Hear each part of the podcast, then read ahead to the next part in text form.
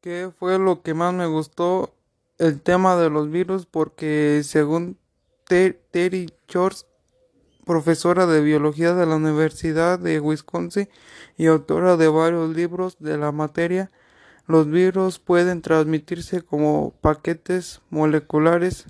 ¿Por qué es interesante el tema que elegiste? Porque habla de los virus y así podemos saber más de ellos. ¿Qué datos te parecen curiosos que cada día tocamos centenares de millones de ellos?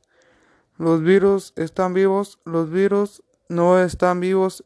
El hecho de que de que estén compuestos de moléculas que se encuentren en células y tengan la capacidad de evolucionar es lo que lleva a la gente a pensar que están vivos. ¿Qué es la vida?